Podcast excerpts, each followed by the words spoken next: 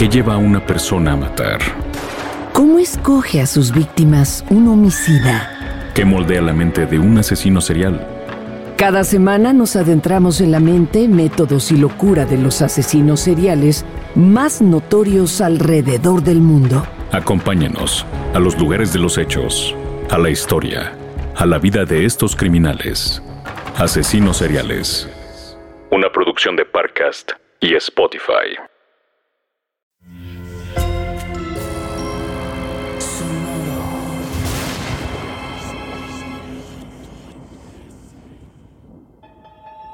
Portal Sonoro no se hace responsable de las visiones, pesadillas o encuentros cercanos del cuarto tipo que puedan suceder antes, durante o después de la experiencia. Para una experiencia sonora completa recomendamos audífonos para dejarte envolver por el mundo de Stephen. Escucha bajo tu propio riesgo.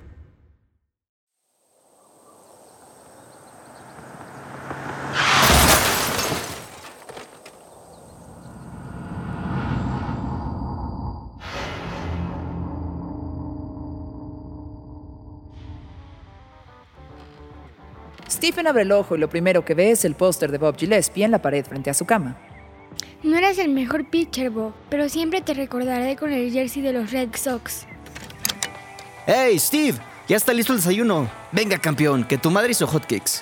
Don, el padre de Stephen, cierra la puerta con una sonrisa de oreja a oreja. El niño lo mira. Sus ojos pasean por toda la habitación.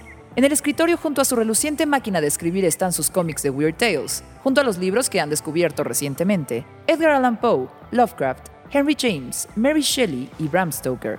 El guante de béisbol y la gorra de los Red Sox cuelgan del perchero. Buenos días, hijo. Ya están listos tus hotcakes. Mientras inunda sus hotcakes con jarabe de maple, Stephen mira a su madre, Ruth, contenta, con un vestido reluciente y una sonrisa de anuncio dental. Su padre embadurna el platillo con mantequilla de cacahuate y bebe café. No te olvides de sacar la basura, Steve, antes de que vayamos al parque. Sí, papá, ¿jugaremos béisbol? Solo si prometes no volarla por encima del parque. Ojalá pudiera. Bueno, a terminar de desayunar, hacer los deberes y luego piensan en jugar a los medias rojas. Stephen termina el desayuno y obediente saca la basura. El cielo azul se ennegrece con una parvada de cuervos y buitres que se acomodan en los postes y se balancean movidos por el viento en los cables de la luz. El pequeño Stephen los mira. Un escalofrío recorre su cuerpo como un impulso eléctrico y corre a casa. Alguien te metió empujones en la madriguera del conejo. Stephen corre a su cuarto y se tira en la cama a esperar que su padre lo lleve a jugar béisbol. Toma su guante, se lo prueba, golpea el interior con la pelota probando su fuerza y resistencia y al final se pone la gorra de los Sox. Voltea a ver el póster de Bobby Gillespie y su padre entra. ¿Listo, campeón? Tenemos que aprovechar el buen clima.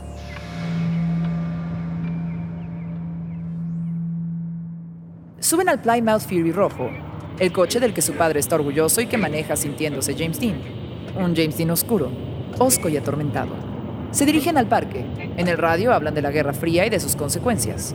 Pero Don, su padre, prefiere apagarla.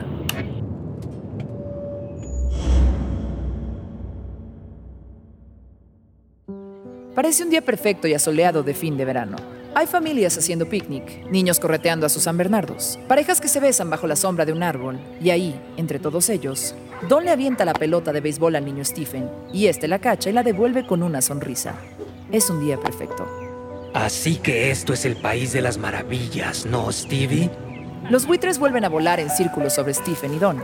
El pequeño se acerca a su padre, que lo abraza mientras ambos observan el cielo volverse negro y los graznidos ocupar el espacio que antes tenían los dulces sonidos del verano. No te preocupes, Steve. Piensa que esto es solo un pequeño desvío en la gran autopista de la vida y que al final todo acabará bien. Venga, vámonos a casa.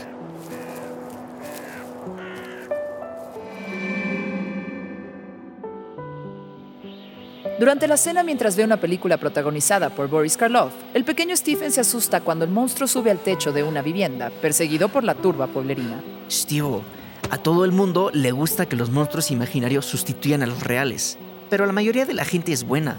Hay más gente dispuesta a impedir un crimen que a iniciarlo, solo que esas personas no aparecen en las noticias. Tú lo que debes preguntarte es, ¿qué es lo que realmente te preocupa? ¿Qué cosas te importan? El pequeño está a punto de contestar, pero su padre lo interrumpe. No, Piénsalo esta noche y mañana me respondes. Ahora, a dormir, campeón.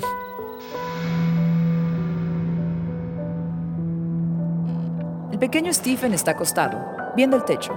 Afuera la noche se ha cerrado y los búhos salen de sus nidos para volar bajo la luna. El viento arremete contra las ventanas y las ramas repiquetean en los cristales. Su madre entra, lo cobija y le da un beso en la frente. Que duermas bien, querido hijo. No dejes que en tus sueños las garrapatas se metan en tu oído y te devoren el cerebro.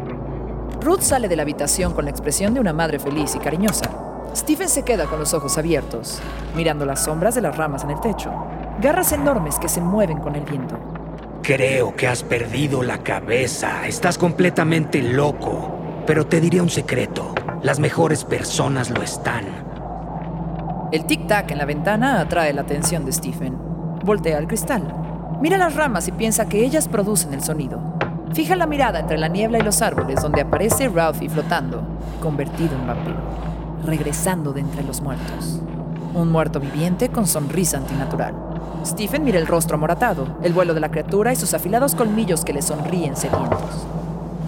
Tú no puedes estar aquí, Ralph. Yo fui ante entierro y lloré, aunque quería aguantarme las lágrimas.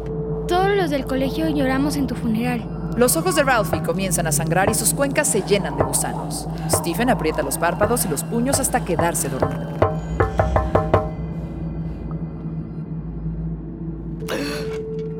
Ya se despertó el angelito. No se te metió ningún bicho en el oído. Piensa que todo tiene una moraleja. Solo falta saber encontrarla, como decía Louis Carroll. Stephen se queda petrificado mientras su madre pone delante de él un plato de cornflakes. Mete la cuchara y da un bocado. La leche le escurre por las comisuras. Se limpia y voltea a ver el plato. Las hojuelas de maíz comienzan a moverse y se transforman en pequeños gusanos.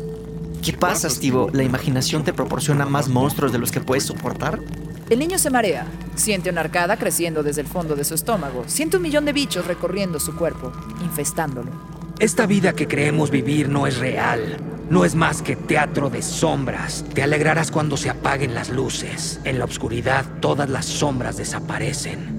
Stephen voltea a ver a sus padres que desayunan sonrientes, pero sus rostros cambian con la luz. Por momentos sonríen, por momentos son solo cráneos con las órbitas vacías. Hay un abismo en su realidad, pero no puede articularlo en su mente infantil. Intenta hablar, pero la leche escurre por su boca, manchando el mantel de flores. Mira lo que has hecho. Vete a tu cuarto, estás castigado. Nada de jugar al béisbol por hoy. Stephen se tira en la cama y llora. Piensa que ha caído en un pozo profundo, o que su caída es muy lenta porque mientras desciende le sobra tiempo para preguntarse qué va a pasarle. Vivirá vacaciones de verano que parezcan infinitas. Algún día hará confesiones en un bosque al atardecer. Vivirá los primeros amores correspondidos y sus primeras decepciones amorosas. Y sobre todo, ¿por qué sus padres parecen tan diferentes? ¿Por qué no son tus padres, Stephen? No has entendido nada. Nunca me había sentido tan pequeño y tan estúpido. Sueño con un abismo oscuro, infinito, lleno de cosas que no conozco. El abismo tiene un puente y quiero cruzarlo. Y sé que al hacerlo, toda la oscuridad flotará hacia mí. Se queda dormido viéndose caer en la más profunda oscuridad. La banda sonora de la noche incluye aullidos de lobos lejanos y grillos cercanos. Lo despiertan los ruidos de la cocina como cada mañana. El sol resplandeciente anuncia un día esplendoroso. Stephen camina a la cocina y ve a sus padres despidiéndose cariñosamente con un beso en las comisuras, un abrazo rápido y una sonrisa en ambos rostros. Qué extraño es todo hoy. ¿Habré cambiado durante la noche? Pero si no soy el mismo, el asunto siguiente es quién soy. Ese es el gran misterio. Esas palabras no son tuyas. Aún no te das cuenta. Estás metido en la madriguera. Don, su padre, lo observa con curiosidad. Stephen está paralizado por sus pensamientos a medio camino hacia el comedor. ¿Qué pasa, colega? ¿Sientes que has llegado a la mitad de la tercera temporada de una serie de televisión? Esta no es una trama complicada. Siéntate, que se enfrían los huevos. Nos vemos más tarde. No te olvides de sacar la basura, Steve. Stephen ve los ojos de su padre. Por un instante se inyectan de sangre antes de despedirse. Siente un escalofrío y las pupilas vuelven a la normalidad. Su padre parece un contador, un burócrata cualquiera. Adolf Eichmann también parecía burócrata. ¿Por qué no piensas, idiota? Aunque nadie puede escuchar la voz en su cabeza, el sonido lo sobresalta. Stephen instintivamente se tapa la boca con la mano. Se pasea por el comedor arrastrando los pies descalzos y el pantalón del pijama. Es una buena pregunta. ¿Por qué no piensa? ¿No es eso lo que en teoría se le da bien? Mientras come huevos revueltos, la voz que habita en su cabeza vuelve a atacar.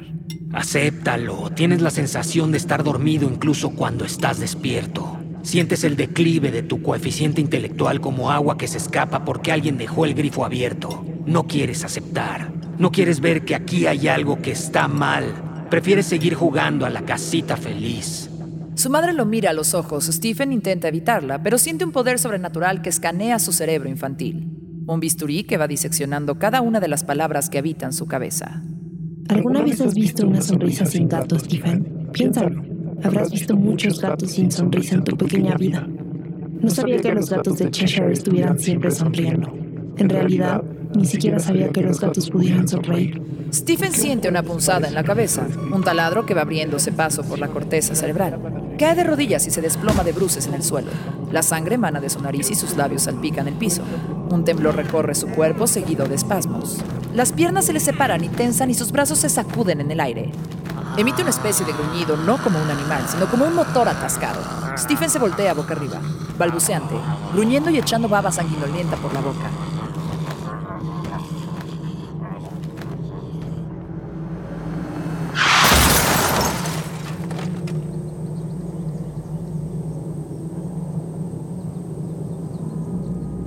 Stephen está volando por el aire a orillas de la carretera, con las costillas y las piernas rotas. En el vértigo de la caída distingue el campo de béisbol que donó a la localidad. El asfalto alejándose, el pasto de la cuneta, la camioneta Dodge Caravan color blanco y perro ladrando en el asiento delantero, el parabrisas estrellado manchado de sangre, de su sangre. Cae muy lejos de la vereda, en un pozo.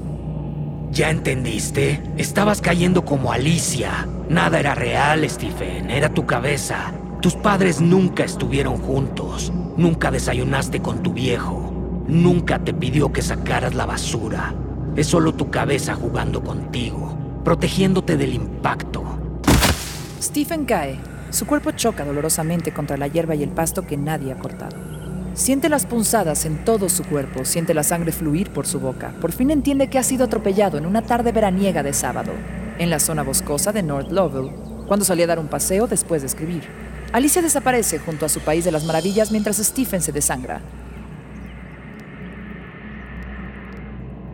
Este episodio está inspirado en el accidente que sufrió Stephen King en 1999, además de Alicia en el País de las Maravillas, citada en muchos libros de Stephen King. También está basada en una entrevista publicada en el periódico The Guardian en septiembre de 2019 con motivo del lanzamiento del instituto, novela publicada en ese mismo año.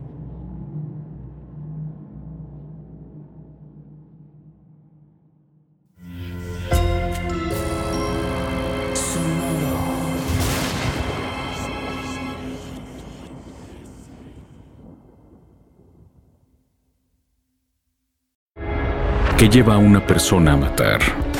¿Cómo escoge a sus víctimas un homicida? ¿Qué moldea la mente de un asesino serial? Cada semana nos adentramos en la mente, métodos y locura de los asesinos seriales más notorios alrededor del mundo. Acompáñenos a los lugares de los hechos, a la historia, a la vida de estos criminales. Asesinos seriales.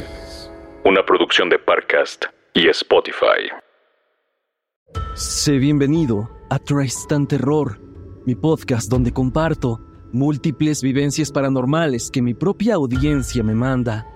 Relatos sobre brujas, sectas, fenómenos extraños en distintos lugares conocidos de México. Adéntrate para que conozcas los relatos más aterradores de México. Y así esta noche, te aseguro tendrás dulces pesadillas. Escucha Tristan Terror en cualquier plataforma de podcast.